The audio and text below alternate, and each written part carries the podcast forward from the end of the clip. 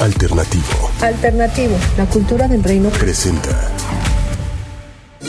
Hola, yo soy Gui Olivarek. Yo soy Matkin. Yo soy Gabs. Soy una mujer auténtica, Líder. Fuerte. perseverante, Cantante. Creativa. valiente Emprendedora. Inteligente. y además mamá. Esto es Mujer alternativa. Perfectamente imperfecta. Hola, estamos en un episodio más. Esto es Mujer Alternativa. Yo feliz de compartir con mujeres que retan mi vida completamente. Guapas, empoderadas. Aquí hay diferentes cualidades. Y yo quiero saludarlas. ¿Cómo están, Gio, Gaps? Hola, Matt, súper contentas de estar aquí con esta invitada. No, hombre, estoy súper emocionada porque tenemos hoy. ¿Cómo ves, Gabs? No, pues estamos de manteles largos, yo estoy muy contenta, al igual que ustedes, súper emocionada y este, pues es un privilegio poder tenerla aquí, a esta hermosa invitada, hermosa en todo sentido. Pero bueno, para no estar nosotros este, hablando de menos, vamos a darle la oportunidad de que ella se presente y nos diga quién es. ¡Eh! Hola, mis queridas amigas, qué gusto saludarlas a todas ustedes. Es una sorpresa para mí volverlas a ver, aunque sea por este medio. Soy Nere Bryan y estoy aquí con tanto gusto eh, compartiendo con ustedes en Mujer Alternativa. Veamos cómo se pone esto. ¡Uh! Claro, a mí me gustaría comenzar por el inicio, Nere. Nere, he tenido el gusto de conocerte, de, de, saber un poquito más allá de lo que las pantallas nos pueden mostrar. Y vaya, me gustaría comenzar con, con esa parte de los inicios. ¿Cómo es que, que llegas a, a la Ciudad de México? Vaya, Nere es del norte, y sí me gustaría, porque esa historia a mí me, me, tocó muchísimo y yo sé que a cada una de las mujeres que nos están oyendo, algo de tu historia nos va a ministrar, nos va a confrontar y nos va a retar a ir a un siguiente nivel. Así que platícanos, Nere. Bueno, pues, ok, me voy a poner histórica en lugar de histérica con todos ustedes. y vamos a compartir un poquito, déjame ver, déjame desenvolver un poquito las neuronas. Y realmente fue toda una experiencia. Eh, llegamos a, no, no, a la Ciudad de México como tal, llegamos a Texcoco en el 96. Exacto, allá por tu tierra. Entonces llegamos a, a Texcoco en el, en el 96, aunque yo sabía que en algún momento íbamos a llegar a la ciudad, pero mis hijos estaban tan pequeños que yo quería que estuvieran en un lugar un poco más chiquito. Y yo decía, Texcoco nos va a dar la oportunidad de poder como familia eh, experimentar todavía esa parte de provincia, de estar un poco en un lugar más chico. Y fue así, realmente fue así. Eh, disfrutamos uh, bastante estar en Texcoco. Dios nos llevó por unas, unos caminos increíbles en Texcoco, al grado de que si les cuento toda la historia, pues creo que va a ser un podcast muy largo. Entonces, pero bueno, en Texcoco nuestra, nuestra visión y nuestro objetivo principal a lo que Dios nos llevó probablemente fue a, levantar una, congregación, una iglesia allá en Texcoco. Entonces, eh, para nosotros fue una historia muy, mucho de, de amor con, con, todo lo que, lo que significa Texcoco para nosotros es amor por la gente, amor por todo lo que lo que Dios nos llevó a hacer allá. Obviamente mi esposo trabajaba en la Ciudad de México, entonces también era, híjole, muy pesado para él. Pero bueno, mientras yo ocupaba el tiempo compartiendo la palabra y creo que fue un tiempo maravilloso para mi vida. Oye, Nere, este, perdón, aquí que me interrumpo un poco. Tú fuiste la portada de Mujer Alternativa, que fue un privilegio, y yo leí tu entrevista y realmente me impactó. Yo no había tenido el gusto de, de conocerte personalmente y te admiré de leer la, la entrevista. Y me gustaría mucho que la gente pudiera también, eh, los que no leyeron ese artículo, poderte conocer. Si puedes platicarnos cómo fue tu infancia, Nere, porque ahora ya te vemos tan hermosa, tan exitosa, pero puedes platicar un poco cómo fue tu infancia, cómo fue tu adolescencia. Bueno, em, yo, como bien dijo Kim, nací en el norte, arriba el norte, ¿verdad, Gaby? Sí, claro, arriba. arriba. Entonces, si no vean el mapa, este, entonces, eh, bueno, nací en Coahuila. Eh, mi papá, eh, pues bueno, era maestro rural. Éramos cinco, cinco hijitos que nacimos de, de ese matrimonio. Y la verdad, la vida no fue absolutamente para nada fácil ni sencilla. Nosotros crecimos en los pueblos más pequeñitos y si el norte es rudo de por sí, porque hay, hay que hacer mucho para obtener lo mínimo, eh, eh, siempre digo eso, eh, realmente y en la parte rural no te quiero contar, o sea, y más en aquellas épocas cuando me tocó ser niña, pues realmente eran eh, pueblos muy, muy, muy austeros, por decirlo muy bonito, muy alejados ahora sí que de, muchas bendiciones que tenían los pueblos un poco más grandes. Y prácticamente en esa zona rural fue donde yo crecí. Eh, crecimos atados a nada porque pues nos cambiábamos prácticamente cada año, entonces imagínense llegar a un pueblito donde no había pues nada, luz, agua, absolutamente nada, la casita que se designaba ahí, la casita que estaba sola, abandonada pues para el maestro rural y llegábamos ahí nuestra familia y pues realmente sin muebles, sin muchas cosas eh, donde cómo poder eh, subsistir y cómo ir asentándonos como familia. Entonces, pues sí nos tocó dormir en el suelo, vivir sin agua, buscar el agua donde hubiera, porque pues esos pueblos prácticamente son pueblos eh, semidesérticos. Eh, pero fue como yo era una niña prácticamente, eh, esa vivencia para mí era normal, entonces no tenía algo con qué compararlo, por así decirlo.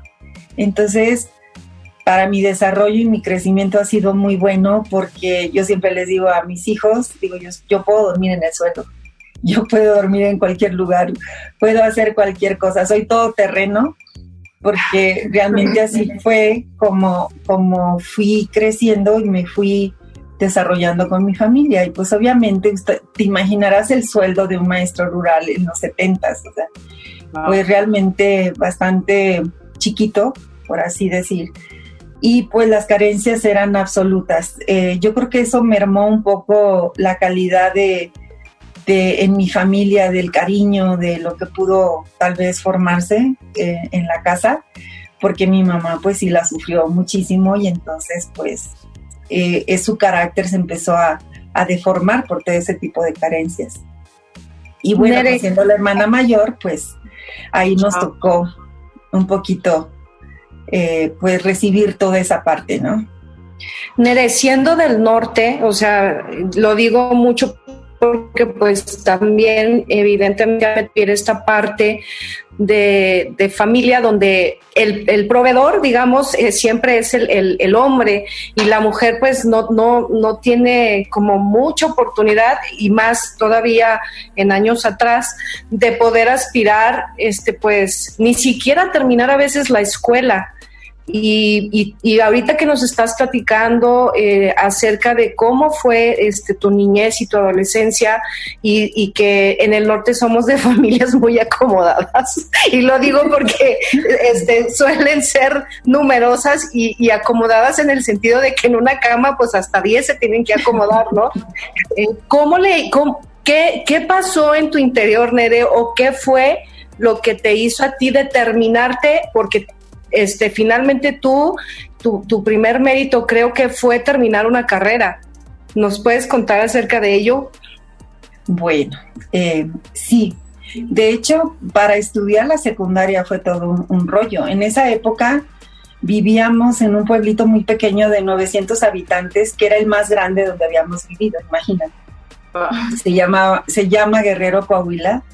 Es un lugar precioso que yo sigo amando mucho porque ahí eh, viví un poquito más años, entonces como que nos establecimos un poco más.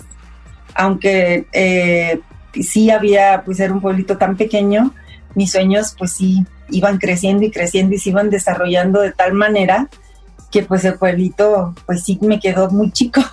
yo le decía a mi papá, yo quiero estudiar la secundaria, aquí no hay secundaria, usted se queda en su casa y usted nos va a ayudar aquí con sus hermanos. Dije, este yo quiero estudiar la secundaria. Entonces, eh, tan fija fue mi idea de estudiar la secundaria que creo que pues nadie se me pudo poner enfrente y pues con la ayuda de Dios menos, porque era mi, ahora sí que mi, mi ayudador en todo tiempo, yo le decía, Señor, ayúdame porque quiero estudiar la secundaria. Entonces, ese reto fue el primero que brinqué, por así decir, y tenía que salir muy de madrugada de, ese pueblito para llegar a la ciudad en un, en un camioncito que, bueno, por la pura misericordia llegaba hasta Piedras Negras. De ahí caminar un montón y poder hacer eh, pues lo que era estudiar allá. Olvídate de que pues nos encargaban que cartulinas y que porque yo estaba en un taller de costura, no, que es que la tela, olvídate de eso, o sea, yo regresaba a mi pueblo bien tarde porque el camión salía un poquito tarde, entonces yo no tenía oportunidad de hacer nada de eso, entonces llegaba y compensaba con cualquier otra cosa a mis maestros y les decía es que yo vivo en un pueblito y, y, pues yo vengo aquí, me vengo sin desayunar, o sea, me regreso igual, sin comer, llego a mi casa y no tengo dinero más que para el camión, o sea, es lo único que mi papá me puede dar. Entonces, pues no puedo traer la cartulina ni puedo traer las cosas que ustedes me piden, pero, pero sí sé lo que usted me está pidiendo. Y bueno, así fue como terminamos la secundaria y pues con ese reto aún salí con excelentes calificaciones y mis maestros me dijeron, Nere, tienes que estudiar tu preparatoria, pero no la hagas aquí, hazla en Saltillo, en la capital. Uy, para mí Saltillo era como, bueno, ir a Alemania o yo no sé, a otro lugar. Entonces yo decía, wow, pues eh, voy a ponerlo, voy a ponerlo en oración, yo me voy a Saltillo y así fue, llegué a Saltillo, se lo voy a resumir rapidísimo porque todo eso fue, fue una obra de Dios maravillosa en mi vida, que yo puedo llamar milagrosa, porque todo se fue dando de tal manera que yo pudiera estar en Saltillo en el verano, que terminé la secundaria, y pude entrar a una de las preparatorias de gobierno más prestigiosas de ahí de Coahuila, y que es el Ateneo Fuente, en Saltillo, Coahuila, y pude entrar con las más altas calificaciones. Ahí entraba prácticamente con palanca en ese lugar. Y, realmente a mí el Señor me metió en la primera hoja, yo estaba ya inscrita prácticamente por, la, por mi examen de admisión que fue perfecto. Entonces eh, estudié la preparatoria, que fue todo un reto. Amigas, de verdad, se los estoy contando muy rápido, pero para mí eran caminatas enormes, era realmente, la comida siempre fue un tema. O sea, eso de comer una vez al día y si bien te iba, siempre fue un tema para mí, el, alimentarme, el, transporte ya era un lujo. Ya lo que quería yo era poder comer un poquito algo. Con eso yo decía, yo puedo caminar lo que ustedes quieran, pero esa fue mi lucha, yo creo, básica, el poder alimentarme en ese tiempo. Entonces mi, mi papá pues hizo lo que pudo, eh, realmente cuando yo llego a Saltillo prácticamente mis papás pues ya estaban en otro asunto con los hijos, con los chicos, con mis hermanitos que quedaban allá. Y entonces pues yo quedé ya fuera de la familia, prácticamente quedé expulsada a mis propios recursos. Y, y bueno, creo que el estar cerca de Dios, el poder poner todas las peticiones de mi corazón en sus manos, fue lo que me sostuvo todo ese tiempo. No lo puedo decir de otra manera. Era orar y clamar y llorar y decirle, Señor, tú me tienes que sostener porque esto está complicado para mí. Y venir de un pueblito a la ciudad, a la capital, pues también era un reto para mí, porque muchas cosas no las conocía. Imagínense que yo conocí la, la gelatina a los 14 años, ¿no? La pizza la conocí como a los 15 años, más o menos. Supe lo que era una pizza, cosas así. realmente estábamos muy apartados de, todo lo que era una... La, la, civilización, no teníamos televisión, no teníamos algún medio donde nos pudiéramos conectar. Y lo único que también escuchaba era música. Teníamos un radio y entonces la música siempre fue como también una acompañante extra muy agradable, de la que yo echaba mano, pues también para, para poder salirme un poquito de esa realidad. Entonces eh, llegué a Saltillo, terminó la prepa con esa dificultad eh, eh, extra que traíamos y bueno, pues a la niña se le ocurre que, ¿por qué no? Pues vamos a estudiar una carrera. Dijimos, pues si ya estamos encaminadas en estas, pues ¿por qué no? Si llegué hasta aquí puedo llegar un poquito más lejos. Y muy, muy asesorada también por una amiga que me seguía la corriente, pues me inscribí en la Facultad de Medicina primero, que era mi gran sueño, y después en la Facultad de, de Psicología. Y bueno, pues los exámenes y todo ese rollo, elegí al final psicología porque dije, al primer libro que me pidan en la Facultad de Medicina, ahí me voy a quedar, entonces no voy a poder.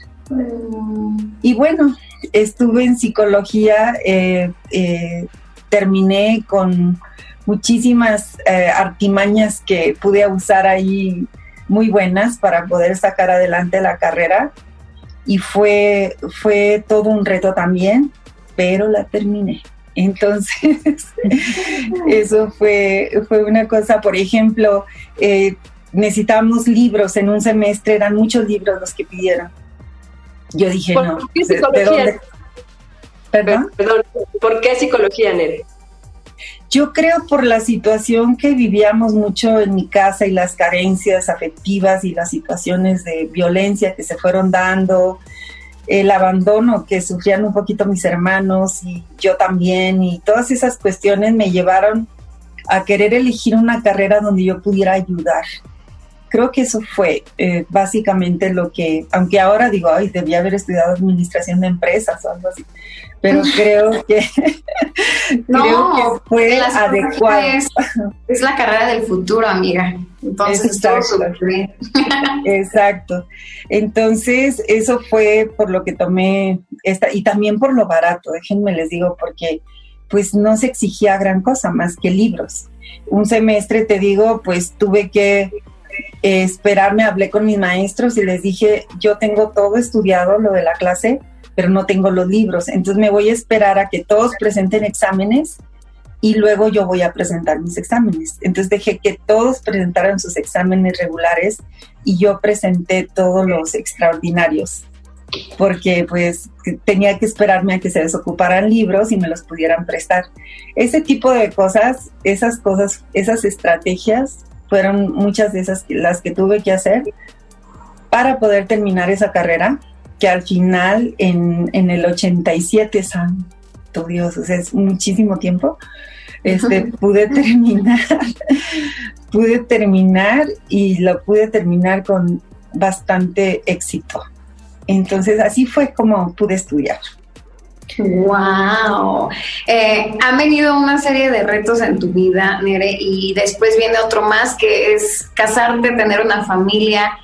¿Cómo, ¿Cómo le haces con este papel de la supermamá? Hablábamos hace unos episodios que nos creemos las supermujeres, porque la verdad es que sí somos, hacemos muchas cosas al mismo tiempo. ¿Cómo enfrentas este reto de llevar una iglesia, como ya lo mencionaste, venirte a un lugar que no conoces, tener a tus hijos, atender a tu esposo, ¿cómo, cómo enfrentas este reto? Claro que te ayudó eh, bastante la psicología, Dios. Wow, yo quiero saber cómo le hacías, porque me has contado a mí un poquito, pero quiero que todos se enteren, eh, que a tus gemelas los llevas a la escuela, a, chiquito. Yo me emociono cuando escucho todo lo que hacías acá en Texcoco. Cuéntanos. Bueno, un poquito antes eh, nos casamos, mi esposo y yo, y, siempre he sido una persona que, que, se le prende una chispita en el corazón de fe por algo, y la verdad me vuelvo loca por eso. Entonces, cuando recién nos casamos, mi esposo y yo, yo, mi esposo dijo, vamos a buscar una vivienda respetable, ¿verdad? Pero una vivienda chiquita y vamos a empezar a ver si podemos hacer un patrimonio. No, la señorita, yo escogí un lugar, estaba embarazada de mis gemelas, un lugar en, en Saltillo, en una zona residencial, y le dije, ¿sabes qué? Esa casa que está ahí en la esquina, Desde que vinimos a visitar a esta amiga, le eché el ojo y esa es la casa que quiero. Mi esposo decía, ay, no, no, de veras, o sea, ¿qué naciste en, familia real o, qué onda? ¿Qué, te pasó a ti? Yo le decía, no, es que yo ya me vi en esa casa, yo sé que Dios nos puede dar esa casa. Bueno, desde ahí, con esas locuras empezó nuestro matrimonio, eh, presionándonos a crecer, pero no a pasitos, a pasotes, o sea, realmente y yo era como, eh, como una cosita, un alfiler que le estaba picando las costillas a mi esposo todo el tiempo para poder, este, como, y mi esposo que tantito, ¿verdad? Necesita, que es una persona también muy, muy aventada, es en lo que hace mi esposo, bueno, es el mejor en, en lo que él es y realmente eh, pudimos eh, lograr empezar nuestro matrimonio con bases muy fuertes y también con un patrimonio que se estaba consolidando. Y justo cuando estábamos casados a los dos años y medio, mi esposo dice, ¿sabes qué, Nere? Con lo que yo he estudiado, no voy a alcanzar las metas que nos hemos propuesto, yo tengo que estudiar algo más. Entonces dije, ¿cómo qué estás pensando? No, pues quiero irme a hacer una maestría y quiero ir a estudiar a Estados Unidos. Le acepta eh, que se vaya una universidad, lo acepta, y me dice, yo voy a regresar por ustedes en seis, en seis meses, a lo mucho cuando me lleguen las becas. Y yo dije, por supuesto, tú vete. Yo para ese entonces había empezado mi primera empresa, que la empecé a la edad de 22 años, recién casada y con dos bebés. Entonces eh, yo le dije, ¿sabes qué? Me está yendo muy bien en esto que estoy haciendo. Yo te apoyo, vete por favor y vamos a crecer juntos. Amiga, se fue seis años. Wow, no. Seis años y se hizo la maestría, las becas mentadas no llegaban. Mi negocio tuvo que crecer y se tuvo que fortalecer para poder seguir apoyándole. Este, después hizo un doctorado mi esposo en economía. Y fueron los años, mi infancia fue muy difícil, mi adolescencia, mi juventud fue muy difícil pero esos años con mis hijos fueron los más difíciles, se los puedo decir, porque en, en, otras épocas dependía tal vez yo de mí misma, por así decir, pero ya tener otros chiquitos ahí contigo, pues era muy complicado. Entonces, estuvimos seis años en Saltillo esperando. Este, mi esposo se desesperaba, pero yo le decía, no, todo está bien, tú tranquilo, todo aquí va a estar bien y cada seis meses nos veíamos y cuando él iba a llegar yo compraba un poquito de despensa para taparle el ojo al gato ahí, para que viera que todo estaba bien y todos estábamos tranquilos para que él no se desanimara y siguiera estudiando. Y bueno, después de eso él regresa de Estados Unidos a los seis años. En seis meses estuvo viniendo a la Ciudad de México a buscar esas becas que nunca llegaron y justo saliendo de uno de esos edificios, se encuentra un amigo y le ofrece un trabajo en la Secretaría de Agricultura. Que bueno, fue allí donde empieza la historia a girar un poco, porque mi esposo ya entra, lo que se dice fuertemente, al gobierno, por así decir, a las oficinas, y entra con un puesto bastante digno y con un sueldo, pues ustedes imaginarán un sueldo muy bueno que nosotros desconocíamos. Y, fue allí donde yo le di muchas gracias a Dios porque esos seis años valieron la pena eh, de haberse esperado porque justo mi, mi esposo empieza a desarrollar una carrera como él la venía planeando y empiezan a entrar los recursos. Y cuando empiezan a llegar los primeros cheques, y todo, y decía mi esposo, eh, ya nos vamos a cambiar para la ciudad. Yo le dije, no, vamos a buscar algo cerca y nos fuimos a Texcoco. Llegamos a Texcoco, pues ya teníamos otro, eh, de verdad, otro panorama. Yo venía, amigas, de seis años, cansadísima. Yo lo que quería era recuperarme. Yo dije, voy a hacer un año sabático porque en serio necesito nutrirme, porque terminé en el hueso, terminé mal esos seis años porque yo, eh, la superwoman, no me quería quejar y le quería ayudar a mi esposa en todo. Entonces de mi boca no salió así de que necesito este, ir al dentista, necesito unos zapatos, necesito algo, sino que poco a poco empezó nuestra vida a mejorar, obviamente pues, empezando por los niños. Y, empezamos a desarrollarnos. Eh, ya antes Coco yo estuve mucho más tranquila, pero estaba tan agradecida que justo al año de que, de que estoy ahí en Texcoco, yo le dije al Señor, úsame, dime qué tengo que hacer aquí porque no quiero estar de floja todo este tiempo aquí, ni de señora así, ¿verdad?, atendida y en la casa, sino que quiero hacer algo. Y fue cuando en un tiempo de oración el Señor me dijo a todas las personas que tú veas en Texcoco, que tú conozcas, compárteles la palabra. Y entonces, eso fue lo que hice. Eso fue lo que hice. Empecé con un grupo de tres mujeres en mi casa se empezó a crecer, empezó a crecer al grado de que ya éramos muchísimas personas en mi casa. En mi casa se daba consejería desde las 7 de la mañana hasta no sé qué tantas de la noche. Todos los días eh, había gente. De hecho, mi casa estaba abierta totalmente. Nunca, creo que pocas veces le puse llave porque la gente entraba y quería escuchar la palabra y quería que oráramos y que traía necesidades.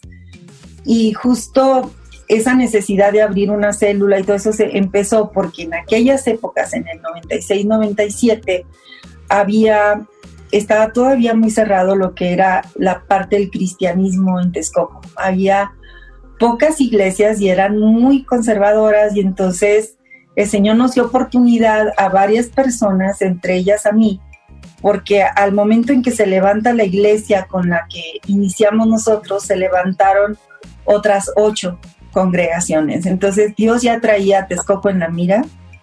Yo pensé que nomás a mí me estaba hablando, ¿verdad? Y yo dije, ay, mira, había más. y bueno, eh, fue un boom de evangelismo en Texcoco que fue maravilloso y me tocó. Entonces yo muy agradecida porque pues esos años aparte estar criando a mis niños y estar metida ahí en la mesa directiva de la escuela y estar ahí atendiéndolos y estar todo el tiempo en la casa, también Dios me permite pues hacer esta parte que la verdad eh, espiritualmente fue también un poco complicada porque te estabas metiendo en terrenos, en terrenos muy complicados espirituales. Eh, pero en realidad ahí también el Señor me forjó en la parte espiritual, en la parte de la fe, en la parte de, desarrollar eh, junto con otras personas también su propia fe porque todas las personas a las, que les compartía eran personas que no conocían para absolutamente nada el Evangelio. Entonces, pues fue un placer y fue un honor servir a Dios de esa manera en Texcoco.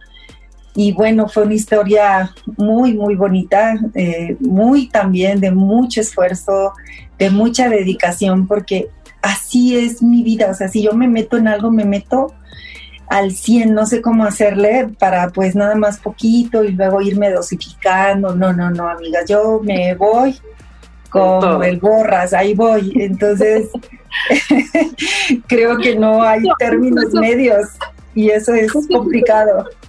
Eso te quería preguntar, Nere. Ahorita hablaste de cómo te determinaste estos seis años a hacer equipo con tu esposo. Como bien dicen, al lado de cada gran hombre, no detrás, ¿verdad? Al lado de cada gran hombre hay una gran mujer y como que veo que a lo largo de tu vida tú sabes bien cómo a dónde vas y estos años, estos seis años de apoyar, porque muchas mujeres actualmente ya no lo hacen, ¿no? Muchas parejas ya no hacen este equipo de decir, ahorita me toca a mí, luego te toca a ti y por lo que vemos los dos han ido este pues superando muchos retos, o sea, tu vida, ahorita lo contaste en unos minutos, pero ha sido constantes retos. ¿Qué era, cuáles son tus debos y tus exigencias? ¿Tú, tú qué decías? ¿Qué era lo que te realmente te hacía tener esta fuerza? Dijiste, yo en todo lo que soy así soy, no lo puedo evitar. Pero hoy en el mundo muchos nos ponemos, o sea, con, o sea, tú tenías apenas lo mínimo necesario para seguir adelante. Y yo creo, a veces muchos nos da miedo, eh, dudamos, emprender, hacer algo, eh, cuáles eran los miedos y dudas de Nere y, cómo te sobreponías a ellos, cuáles eran tus debos, tus exigencias, qué te daba la fuerza, Nere, qué te daba la fuerza desde que eras una niña hasta el día de hoy. Yo creo que, muchas gracias, muchas gracias por esta pregunta. Yo creo que eh, la fuerza está en nosotros, yo creo que todos tenemos anhelos y tenemos esos sueños y esas cosas que Dios pone en nuestro corazón. Yo creo que la diferencia es ponerte en acción. Y vencer el miedo no es fácil porque yo siempre digo, Señor, si tú me abriste esta puerta es porque tú me vas a ayudar a recorrer todo lo que viene detrás de ella. Y, yo creo que esa infancia tan difícil fue la que me, me hizo perderle el miedo a muchas cosas. Me hizo perderle el miedo al maltrato, me hizo perderle el miedo a, a las carencias, me hizo perderle el miedo a no tener algo, porque pues eh, mi mamá, pobrecita, o sea, si compraba un sillón, en la siguiente mudanza ya el sillón llegaba todo tronado, o sea, no había manera, no había manera de que te aferraras a algo. Entonces, creo que eso me ayudó, agradezco muchísimo esa parte ruda de entrenamiento, ahora sí que militar, que el Señor me dio, porque eso me permitió eh, eh, poder brincar barreras y decir, no está tan difícil. Claro que se puede, ¿sí? Claro que se puede y lo vamos a lograr. Esos seis años que me quedé con los niños en Saltillo, fue una cosa tremenda porque estaba la casa, la hipoteca esta casa que, que eh, residencial que estábamos pagando estaban mis hijas entrando a maternal a la escuela y teníamos, eh, yo quise que estuvieran en el mejor colegio de Saltillo y pues eso tenía un costo, un costo de vida y un costo de trabajo. Y aparte, pues también todo lo demás que derivaba del mantenimiento de una casa. Aparte, pues tenía un cochecito y pues el cochecito se tenía que mantener y estábamos pagando otro cochecito que mi esposo estaba usando. Y todo eso este, imagínate, o sea, fue como una cascada que venía sobre mí. Pero en los tiempos buenos, en los tiempos donde Dios estaba proveyendo absolutamente todo, jamás me olvidé de esos momentos que yo viví. Entonces, me llevaban a ahorrar, me llevaban a invertir, me llevaban a invertir en personas que estaban pasando en situaciones que yo ya había pasado probablemente y poderles dar un, consejo, poderles dar un apoyo, una palabra, porque, yo lo necesité mucho cuando yo estuve sola. Imagínate una niña sola de 24 años, cuando, fue cuando se fue mi esposo. Yo tenía 24 años y tenía unas gemelas, ajá, de dos años y medio. Entonces, este, eso fue definitivamente lo que me, me dio una visión humanitaria, una visión hacia las personas diferente, que hasta el día de hoy yo creo que conservo, porque eh, en todo lo que, lo que se viene y todo lo que Dios pone enfrente, sí veo el reto, pero también veo la salida casi siempre y digo, ay, ¿qué es lo peor que puede pasar? O sea, nada es imposible para Dios y si nada es imposible para Dios, pues creo que tampoco lo es para mí. O sea, lo podemos hacer, lo podemos lograr podemos quitarnos el miedo y, podemos intentarlo. Y es por eso que me dediqué después, nos vinimos a la Ciudad de México. Y en la Ciudad de México, pues la verdad yo pude haber vivido como una señora, pues muy, muy tranquilamente en su casa. Eh, y realmente esta inquietud y esta manera de, de mi vida tiene que servir para algo es la que me ha llevado a moverme a hacer absolutamente todo lo que hago. Mis hijos adolescentes empezaron a crecer, se empezaron a, estudiar, empezaron a tener sus propios retos, sus propias cosas. Y entonces eh, yo empecé como a quedarme, a quedarme, a quedarme. Y yo decía, este, ¿y ahora qué voy a hacer? Ya mis hijos, eh, se los voy a platicar rapidísimo. Mis hijas, una de mis hijas se fue a Alemania a estudiar mi otra hija, que fue la que un poquito más tardó, pero se fue a Estados Unidos, mi otra gemela, mi hijo el más chico se fue a estudiar a Estados Unidos, administración de negocios también, y yo me quedé sola. Entonces, a los 49 años, tomo la decisión y le dije a mi esposo, voy a estudiar una maestría. Me dice, pero ya para qué? Me dice mi esposo, ¿para qué? Digo, para mí, o sea, yo creo que este tiempo lo tengo que, utilizar de alguna manera. Y me meto a estudiar una maestría en, una terapia que se llama terapia conductual, eh, terapia racional emotivo conductual. Y este, hago una maestría eh, con un chorro de miedo. Creo que es de las cosas que más miedo me ha dado, ¿me creen? Porque este, realmente yo me gradué en el 87, imagínate, en el 2014 iniciando una maestría, pues me moría de miedo, en serio.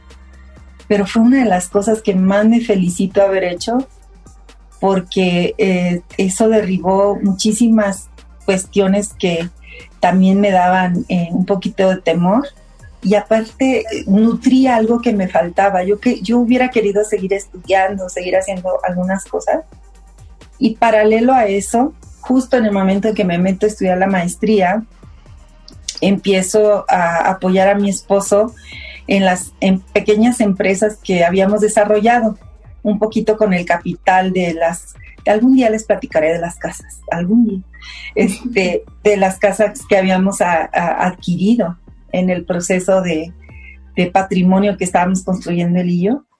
Entonces eh, me dice mi esposo, bueno, yo estoy bien ocupado acá, pues sí, sería muy bueno que tú te hicieras cargo de esas empresitas que pues nadie, pues ahí hay gente que a lo mejor este, pues no, tú puedes ser un buen equipo con ellos y puedes trabajar. Y me meto a atender los asuntos de la casa en cuestión ya corporativa, en cuestión de empresa. Y mis amigas no me hubieran dejado, ni, ni siquiera me hubiera dado permiso mi marido, porque de ahí, agárrate que ahí te voy empecé, empecé a sacar muchas cosas de mi corazón que traía y empecé a desarrollar empresas. Una de ellas es CAM, el Centro de Artes y Música, que ahora está todo lo que da, esa, esa em, empresa que amo con todo mi corazón. Y de ahí se empezaron a derivar otros proyectos que digo, wow, o sea, a, a los 50 años el Señor dándome el segundo aire o el tercero, ya no sé cuál aire es, ya no sé, pero realmente, eh, realmente así empecé. esto que ustedes estaban viendo ahorita, realmente Dios lo empezó a desarrollar a mis 50 años. Wow. Es joven siempre, pero en el corazón. Sí, a mí me, la verdad es que te escucho y, se me eriza la piel, me han dado ganas hasta de llorar, o sea, porque hay muchas cosas que evidentemente sé que no solamente yo, sino todas las que nos están escuchando se están identificando con, con esta historia de vida y yo puedo resaltar varias cosas. Una de ellas es tu fe, tu fe y no hablando de una parte este, religiosa, sino esta manera de cómo lo expresas, de quién es Dios para ti y cuando llegas a, hablarnos en este momento de decir es que yo escuchaba, yo platicaba, hay muchas, hay muchas personas, mujeres que tal vez no puedan comprender esta, esta palabra, decir, pues es que Dios me dijo, es que Dios me puso esta paz. Eh, me gustaría que, pudieras eh, hablar así breve, ¿cómo es que se desarrolla esta relación con Dios, con el Creador, y no una religión? Sí, eh, creo que esto se desarrolló desde que yo era una niña que no tenía de dónde agarrarse, no tenía eh, esta parte a poder agarrarse de su mami porque su mami estaba tan enojada y estaba tan metida en todo esto que les he platicado. Mi papá pues estaba un poco ausente también, entonces desde de no saber cómo agarrarme, en algún momento Dios se me presentó, no sé si a través de mi abuelita, que era la persona que era eh, creyente en ese momento, porque no había nadie más, eh, eh, pero fue de una manera muy tremenda que Dios se presentó en mi vida desde muy pequeña, porque se volvió mi mejor amigo. Todo eh, aquello que me causaba mucho dolor y mucha frustración, yo iba y, yo clamaba y oraba y ahora sé que oraba, pero cuando yo era niña, pues yo lo único que, era, que hacía era levantar mis ojos y le decía, Dios, por favor, ayúdame, o sea, ayúdame. Yo creo que las respuestas de Dios tan concretas y tan buenas a mi vida hizo que mi fe se incrementara de una manera que yo sabía que aún en mis años muy chiquitos sabía que Dios era real. Entonces yo me dirigía a una persona, yo no me dirigía al viento, yo no me dirigía a una cruz, a una cosita, yo me dirigía a una persona. Entonces en ese momento y a través también de esos veranos que mi abuela me llevaba a la escuelita de verano de su iglesia y que nos hablaban de la fe y que nos hablaban de la oración y que nos hablaban de ciertas cosas, fue que yo todo eso lo, lo me lo comía, sí, pero, pero era alimento fuerte para mí, para mi espíritu, al grado de que yo a los ocho años ya había leído como dos veces el Nuevo Testamento, ya le había casi, casi echado una leída a toda la Biblia, porque me regalaron un Nuevo Testamento, no por otra cosa. Y, este, y yo de verdad devoraba todo lo que se refería a la presencia de Dios. Yo devoraba eh, libros, devoraba sobre todo la Biblia. Yo la, la leí muchas veces y me fortalecí en los veranos donde yo iba a la iglesia y después a ese pueblito en Guerrero llegaron un grupo misionero que cada verano fue y fue y fue a, Guerrero, pero la primera persona que conocieron en el pueblito fue a mí, particularmente, porque entraron con todos sus sus camiones al pueblo y a mí me hablaron los niños, me dijeron, mire, llegaron unas personas y como yo era una niña muy inquieta, muy traviesa, fueron a buscarme y yo fui y me presenté con ellos y este y les dije que ellos podían meter sus camiones en mi casa. Saben, las casas de rancho pues tienen unos lugares enormes donde puedes meter lo que sea ahí, pues nosotros no teníamos ni vacas ni nada y entonces yo los invité a mi casa, voy llegando a mi casa con cinco camiones llenos de misioneros, mi mamá casi se quiso desmayar, entonces desde ahí yo hice una relación muy bonita eh, a través de esas enseñanzas en verano y realmente creo que esa niñez me enseñó que mi papá era Dios, que mi mamá era Dios en ese momento, que mi fortaleza era Dios, que, que todo lo que yo necesitara provenía de la mano de Dios y que con Dios yo no iba a tener necesidad alguna porque Él era mi proveedor. Yo creo que eso lo aprendí muy chiquita. Wow, y es que ahorita hay una generación, Mere, que ya no quieren echarle ganas en todos los aspectos, no solamente en la espiritual. Ya estamos muy limitados o, tratamos de hacer algo y nos rendimos al primer instante que hay una limitante. Al primer instante que me dijeron que no, ya. Y, me gustaría que, pudieras darle un mensaje a esas mujeres que se han rendido o que han por ahí guardado sus sueños en el baúl que pensaron que por la edad o por los estudios, por la preparación, eh, simplemente eh, maltrato en la infancia, rechazo, algún divorcio.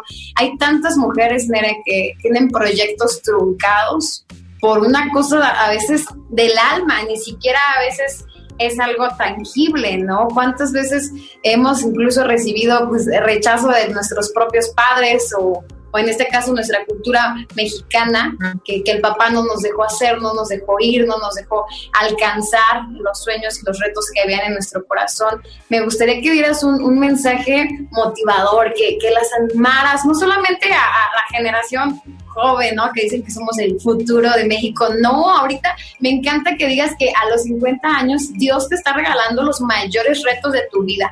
Entonces, en esa misma manera, que, que las mujeres que nos están oyendo sepan que Dios no tiene, Dios no está limitado a un tiempo, a una edad. Dios no es una persona física que dependa de limitantes. Dios dice, yo tengo planes, yo tengo retos y no me interesa si tienes, no tienes, cuántos años tienes, en dónde vives. Yo voy a cumplir mi palabra sobre tu vida porque eso es lo que está en mi corazón, es lo que Dios está hablando en este tiempo. Entonces, Mere, regálanos un mensaje. Bueno, eh, sí, eh, en efecto, estamos rodeados de frustración de sueños rotos, de cosas no cumplidas, de situaciones difíciles.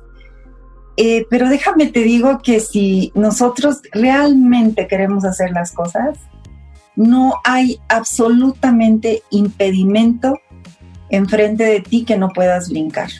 no lo hay. Eh, y no te lo digo como un cliché, o sea, como algo que yo lo pueda estar repitiendo. Yo sé que a veces hay momentos en que dices, no lo voy a poder lograr, no voy a poder hacer esto, es que para ti ha sido muy fácil, a lo mejor.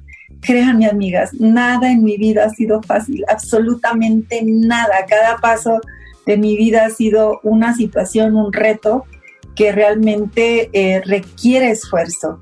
¿Qué es lo único que necesitamos? Yo creo que primero es creer, creer que lo puedes hacer, creer que, que realmente el Dios que hace todo posible está contigo.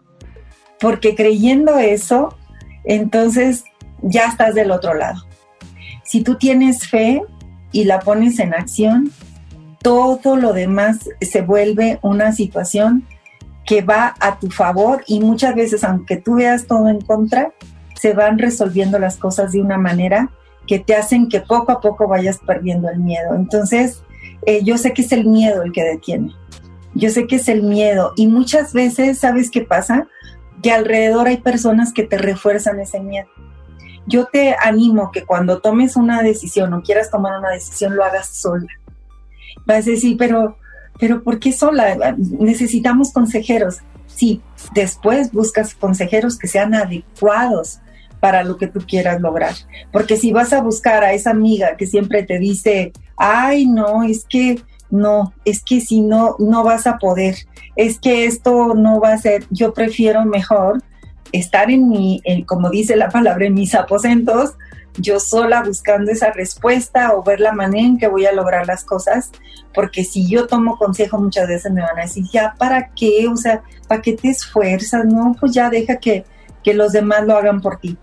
Entonces, eh, sí, eso es lo que yo creo que tenemos que buscar, ese lugar a solitas con Dios, ese, ese ánimo y esa fuerza que tú tienes dentro. O sea, no, no es que alguien va a poner una fuerza dentro de ti. No es que algo va a llegar y te va a decir lo que tienes que hacer. Eso ya lo tienes dentro. Solamente lo que tienes que hacer es ponerte en paz, buscar realmente eh, esa palabra, esa voz interior que, que muchas veces es Dios hablándote y poder poner manos a la obra, manos a la obra. Nere, yo no me quiero quedar con esta pregunta que son dos en una en realidad. Una, si tú tuvieras la posibilidad de regresar a tu pasado, ¿cambiarías algo de tu pasado? Y la segunda sería, ¿qué tan importante realmente, en qué medida es importante nuestro pasado para vivir nuestro hoy? Ok, em, creo que no, creo que no cambiaría nada si fue mucho sufrimiento. Tal vez eh, buscaría la manera de estar un poco más cerca de mis hermanos. Tal vez eso sería lo único en los momentos que fueron muy difíciles para ellos. Eh, pero creo que ni aún nada, absolutamente nada cambiaría. ¿Por qué? Porque en todas esas horas de oración, de llorar, de clamor, de dolor, el Señor se manifestó de una nueva manera para mí. Y el Señor me mostró maneras diferentes, elegantes, hermosas de salir adelante. Entonces creo que hubiera sido muy aburrido y muy desatinado si yo hubiera podido tener todo en charola de plata. Hubiera sido una cosa muy, muy desperdiciada. Eh, realmente agradezco. ¿Qué tan importante es nuestro pasado para vivir nuestro hoy? Importantísimo, importantísimo. Yo creo que, como dice uno de los autores en psicología, infancia es destino, pero no precisamente. En la infancia podemos absorber eh, muchísimas cosas. Tal vez puede ser, eh, la infancia puede ser o, te detiene o, o, es un motor para impulsarte. Hay gente que como algunos de nosotros que hemos sido muy resilientes y hemos salido adelante y hay otra gente que puede decir es que por mi infancia no, no estoy saliendo adelante, pero déjame te digo que el pasado es importante, pero es atrás, es pasado, eso ya se tiene que quedar atrás, porque si no, no hubiera yo podido disfrutar de los años que disfruté con mis padres, de, esa, de, ese perdón que pudimos eh, nosotros desarrollar como familia, no pudimos eh, disfrutar de esa restauración completa que tuvimos en nuestras vidas, incluso la oportunidad que me dio el Señor de poderle regalar una casa preciosa a mis papás, podérselas poner y plantar de, de así pocas personas tienen esa oportunidad y el Señor me la regaló para poderles dar una calidad de vida preciosa a mis padres. Creo que de todo eso se puede uno perder si estás volteando y, no estás viendo todo lo que puede venir hacia, hacia enfrente cuando te deshaces de situaciones que, que no te deben de detener. Entonces sí, el pasado, échale un ojito para no cometer errores, para aprender, para, para recalcular tus aprendizajes nuevos, pero nunca que sea un lugar donde te quedes, porque si no, pues cómo avanzamos. Nere, estamos súper clavadísimas con tu historia y yo te voy a comprometer para que haya otra segunda. No sé qué digan Gio y Matkin, pero o sea, mucho, mucho de dónde cortar y este no queremos abusar tampoco hoy de tu tiempo, pero de verdad sí te quiero comprometer para que haya un, una, un segundo momento, porque te digo, yo me quedé todavía con cosas eh, que quisiera yo que nos platicaras acerca de la parte como mujer precisamente ahorita en, este programa que va dirigido específicamente a las mujeres de mujer alternativa, mujer este, perfectamente imperfecta y esta parte donde este, ya hoy en día con esta teoría y con toda esta ola de empoderamiento eh, de la mujer, se ha dejado mucho de lado esta parte de, de ser pareja. Entonces creo que me, gustaría mucho poder abordar en, otro momento este tema. ¿Cómo ves? ¿Aceptas?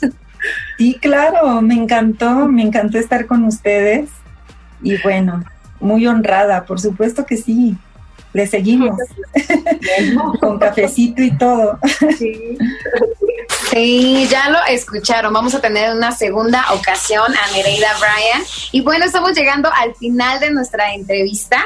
Gracias, Nere, por darnos este honor de preguntarte tantas cosas aquí, las chicas y yo.